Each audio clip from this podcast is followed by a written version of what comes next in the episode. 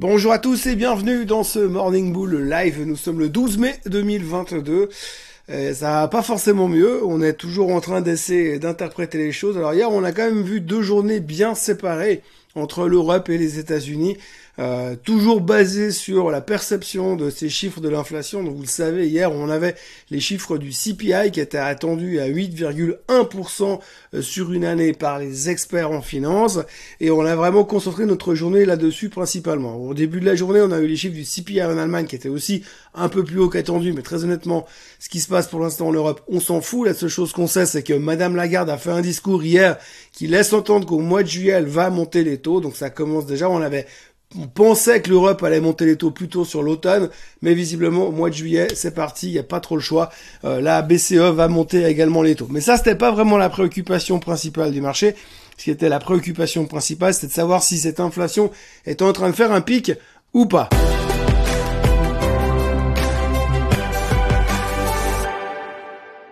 Alors on n'a pas vraiment la réponse pour être franc. Le chiffre est sorti à 14h30 hier, euh, c'est sorti à 8.3.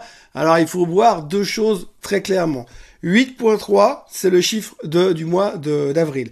8.5 c'est le chiffre du mois de mars. Donc si on se base là-dessus, ça va mieux puisque l'inflation est en train de diminuer un tout petit peu. Alors ça veut pas dire que c'est pérenne et qu'on va perdre 0,2% tous les mois, mais en tous les cas c'est moins fort. Il n'y a pas une continuité dans la hausse. Ça c'est une bonne nouvelle. La deuxième chose qui est un peu moins bonne, c'est que finalement, les experts attendaient 8.1. Donc ça, c'est une déception. Alors c'est assez rigolo parce que finalement, on sait quand même, s'il y a une chose qui est certaine dans ce métier depuis quelques mois, depuis des années, mais surtout depuis quelques mois, c'est que les experts Mis à part être faux et à côté de la plaque, ils font pas grand chose de bon. Ces derniers mois, en tous les cas. Hein. Tout ce qu'on a pu voir, c'est les mecs qui viennent après la pluie. C'est des gars qui se gourdent 2 millions de barils par semaine. Euh, c'est des gars qui viennent nous annoncer des chiffres qui sont complètement à côté de la plaque, mais pas un tout petit peu. C'est des gars qui n'ont pas tenu compte de certains, de certains stakes, certaines participations dans certaines sociétés comme chez Amazon et Rivian il y a quelques semaines. Bref, on a vraiment l'impression que les mecs, mis à part faire du tâtonnement, c'est tout ce qu'ils savent faire. Mais là, tout d'un coup, hier, on se disait, oui, mais quand même, ils s'attendaient à 8.1, alors que le, chiffre est à 8.8.3, donc c'est pas une bonne nouvelle. Et là-dessus, on a mis du temps pour interpréter et pour gérer cette bonne nouvelle. Mais une fois qu'on a trouvé l'interprétation, finalement, eh ben, on est reparti, comme d'habitude, à la casse. Alors c'est assez rigolo parce que finalement durant la séance, euh, on avait l'Europe qui se comportait relativement bien, on a eu les chiffres de l'inflation qui sont sortis, tous les marchés se sont pétés la figure derrière, et ensuite ça a remonté, et c'est parti en boulet de canyon. L'Europe terminait en, feu, en furie, on a vu euh, le, CAC plus 2,5% hier, c'est carrément l'euphorie en Europe en fin de journée, comme si tout d'un coup euh, les Européens disaient c'est bon, l'inflation c'est fini, on a fait le pic, on verra plus rien derrière. Alors pour l'instant, on n'en sait foutrement rien. Quand on regarde un petit peu les chiffres à l'intérieur des chiffres de l'inflation. On a surtout une explosion euh, de certains secteurs, typiquement les, les services. On regardait par, exemple les billets d'avion qui ont littéralement explosé euh, ces dernières semaines. vous voyez le pétrole. Le pétrole a repris 5% hier. Alors si on fait un petit détour rapidement par le pétrole, qu'est-ce qui s'est passé?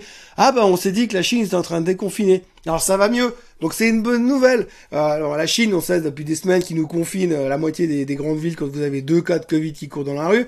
Là, à partir de maintenant, ça a l'air d'aller mieux. Donc il y a deux jours en arrière, on a perdu 10% sur le baril parce que la Chine était confinée. Et hier, on a repris 10% sur le baril parce que la Chine déconfinait gentiment et que c'était une bonne nouvelle. Vous voyez qu'on a quand même une, vision. Là, je, je, répète souvent dans ces vidéos du Morning Bull Live qu'on a une vision à court terme, mais là, on dépasse le court terme. Donc, on a une, une corrélation extrêmement proche entre finalement le prix du pétrole et les confinements en Chine ou pas.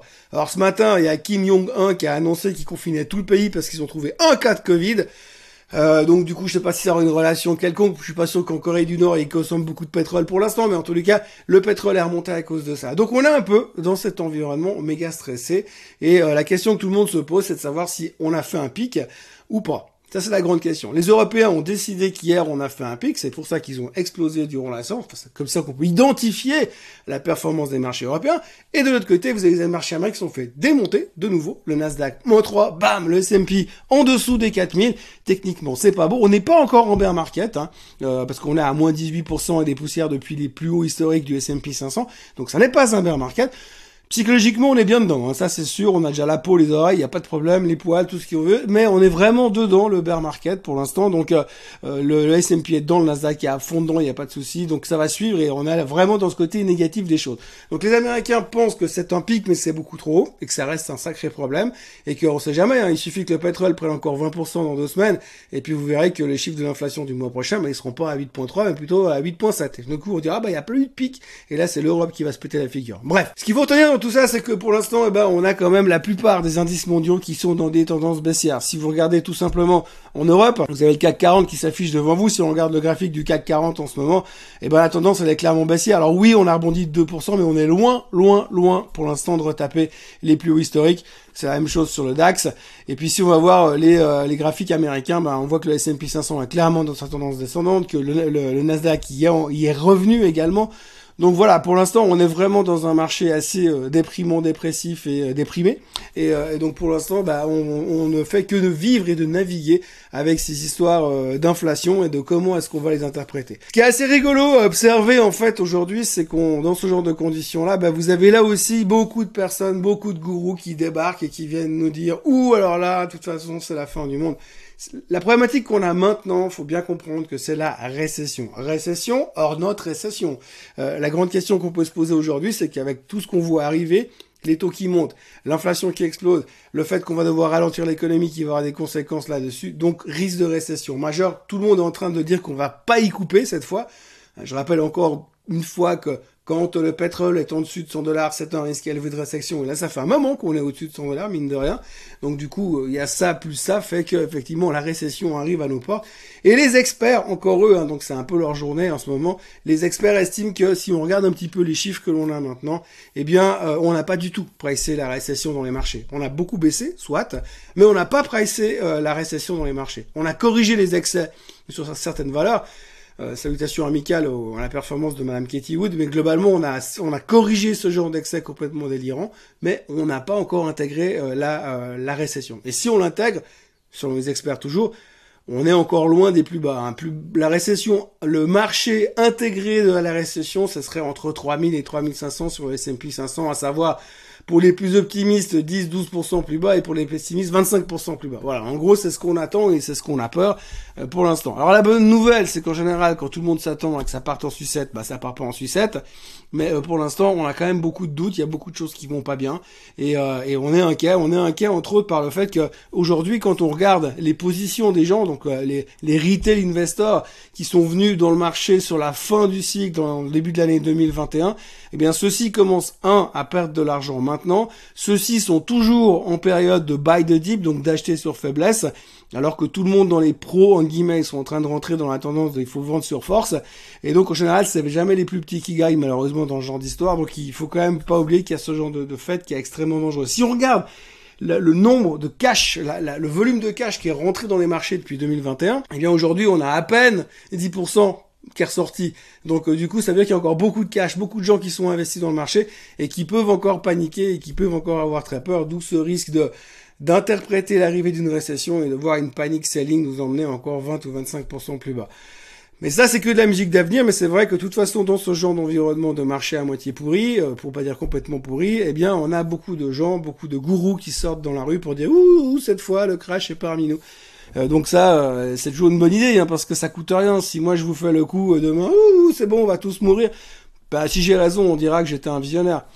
si j'ai tort, tout le monde aura oublié la semaine prochaine. Donc c'est un grand classique pour l'instant, mais c'est ce qu'on est en train de vivre vraiment dans les marchés et c'est difficile. Après, quand on regarde finalement ce qui est en train de se passer dans les marchés en général, hein, si vous regardez certains titres qui se font littéralement massacrer, on parlait hier de Coinbase, on peut en reparler de nouveau, ils ont perdu 26% hier. Durant la baisse de Coinbase, vous avez quand même le patron qui doit venir à la télé pour dire mais attendez, il n'y a pas attendez, il n'y a pas de risque de, faillite, tout va bien. de l'autre côté, il a quand même aussi dit que si jamais ils devaient partir en faillite, eh ben ils utiliseraient l'argent des comptes qui étaient chez eux pour aller euh, pour euh, solder les comptes en guillemets. Donc ce qui veut dire que si vous avez de l'argent planqué chez Coinbase, c'est pas forcément une bonne idée si on interprète ces choses-là. Mais bon, ça c'est une autre discussion. Mais en tout cas, pour l'instant, euh, les, commentaires de Coinbase sont peu rassurants puisqu'on se dit quand même qu'on a une boîte qui est venue en IPO il y a moins d'une année en nous disant ouh ça c'est le, Saint Graal, c'est formidable, c'est extraordinaire. Ça a perdu 87-88% euh, de sa valeur. Et puis aujourd'hui ben on vient nous dire non mais rassurez-vous on n'est pas à risque de faillite. Vous avez de nouveau MicroStrategy qui a perdu 25% hier avec le Bitcoin qui se faisait nettoyer, qui repasse en dessous des 30 000 avec pas mal d'autres crypto-monnaies type le Doge, le shitcoin, enfin tous les shitcoins de, série sont enfin se fait massacrer dans la, la, la, dans la foulée de cette chute vertigineuse sur le Terra.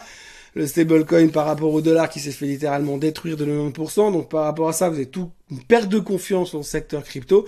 Et donc vous avez des boîtes comme Coinbase qui s'ouvrent et des boîtes comme MicroStrategy qui sont en train de se faire aligner. MicroStrategy, ce qui est super intéressant, c'est que le CEO a répété hier que lui jamais il vendrait ses bitcoins. Le seul truc que l'on sait, c'est qu'aujourd'hui une partie des bitcoins qu'il a dans la société, qu'il a intérêt, puisqu'en fait 100% de, la du business plan de MicroStrategy, c'est d'acheter des bitcoins. 100% bah, des, des, des bitcoins qu'il a dedans ne sont pas achetés cash un pour un. En gros, une partie sont achetées en marge. C'est-à-dire que si ça descend au-dessous d'un certain niveau, eh bien, il va devoir commencer à liquider pour compenser la marge qu'il risque de perdre.